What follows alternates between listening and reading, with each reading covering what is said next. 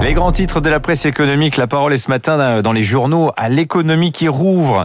Dans le Figaro, grande interview par exemple de Ben Smith, le patron d'Air France KLM. Alors c'est vrai que le groupe n'est pas au mieux, il a brûlé l'an dernier quand même plus de 7 milliards d'euros de cash et il ne doit sa survie qu'à l'État français euh, qui désormais détient 30% du capital d'Air France. Mais bah, il a le moral Ben Smith, hein. il se voit mieux placé que ses grands rivaux européens, Lufthansa et IAG notamment. Euh, IAG c'est la maison mère de British Airways. Air France KLM sort réformé de la crise et se dit prêt à affronter les low cost dès que le trafic reprendra en Europe. On est déjà à 90% sur le marché intérieur aux États-Unis. C'est encore mieux en Chine. Ce qui rassure Ben Smith, eh bien, c'est que la honte de voler semble passer de mode. Un an d'enfermement, ça donne des fourmis aux jambes à tout le monde. Il y a une polémique naissante également sur la rémunération de Ben Smith. Il, y répond dans l'interview. On en parlera dans le journal de l'économie dans un instant. Impatience de rouvrir aussi chez les commerçants, c'est dans une semaine pile et à la une du Parisien ce matin, commerce.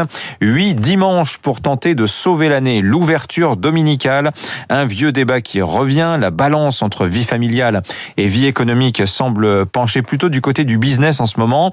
Les dérogations vont se négocier dans les jours qui viennent en préfecture, département par département, mais d'ores et déjà, la CGT fait savoir qu'elle mènera des actions en justice contre ces dérogations. Euh, pour le syndicat, le monde se divise en deux catégories. Il y a ceux qui iront travailler le dimanche et ceux qui consommeront. Euh, rappelons quand même que le travail le dimanche est euh, tout de même payé double. Aux États-Unis, le sujet du moment, c'est l'inflation, mais aussi l'emploi. Visiblement, les allocations chômage très généreuses accordées par le gouvernement fédéral depuis un an ne font pas bon ménage au moment de la reprise avec la reprise économique. Ainsi, le Financial Times offre la une à ses employeurs qui ne trouvent pas de main d'œuvre.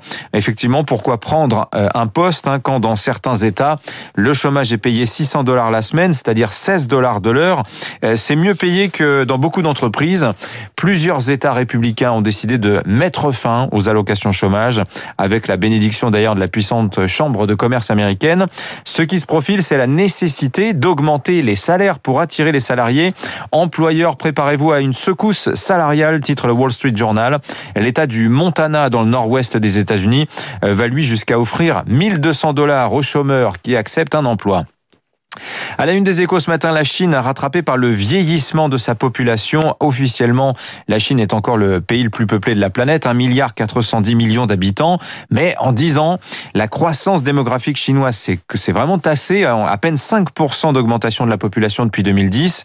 La Chine vieillit près de 20% de sa population à aujourd'hui plus de, 5, de 60 ans.